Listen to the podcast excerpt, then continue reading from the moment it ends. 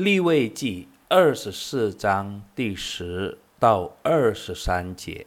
有一个以色列妇人的儿子，他父亲是埃及人。一日，闲游在以色列人中，这以色列妇人的儿子和一个以色列人在营里争斗。这以色列妇人的儿子亵渎了圣名，并且咒诅，就有人把他送到摩西那里。他母亲名叫示罗密，是但支派底波利的女儿。他们把那人收在监里，要得耶和华所指示的话。耶和华晓諭摩西说。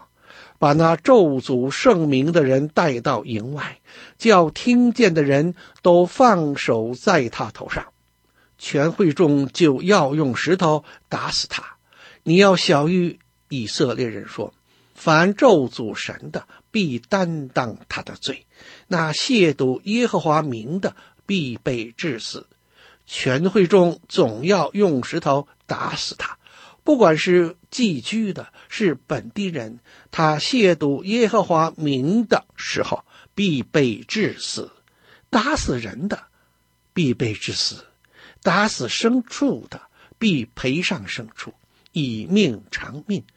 人若使他邻舍的身体有残疾，他怎样行，也要照样向他行，以伤还伤，以眼还眼，以牙还牙。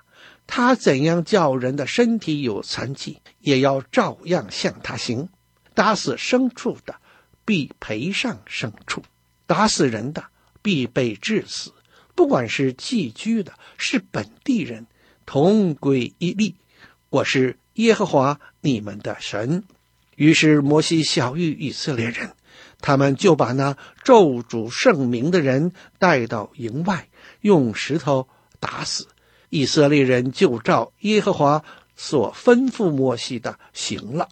朋友，诅咒是用神的名来惩罚某人的行为。事实上，只有神才能、才有权利实行惩罚的。因此，诅咒的行为是对神的亵渎。诅咒意味着希望神惩罚他人的事，那就是无意杀人。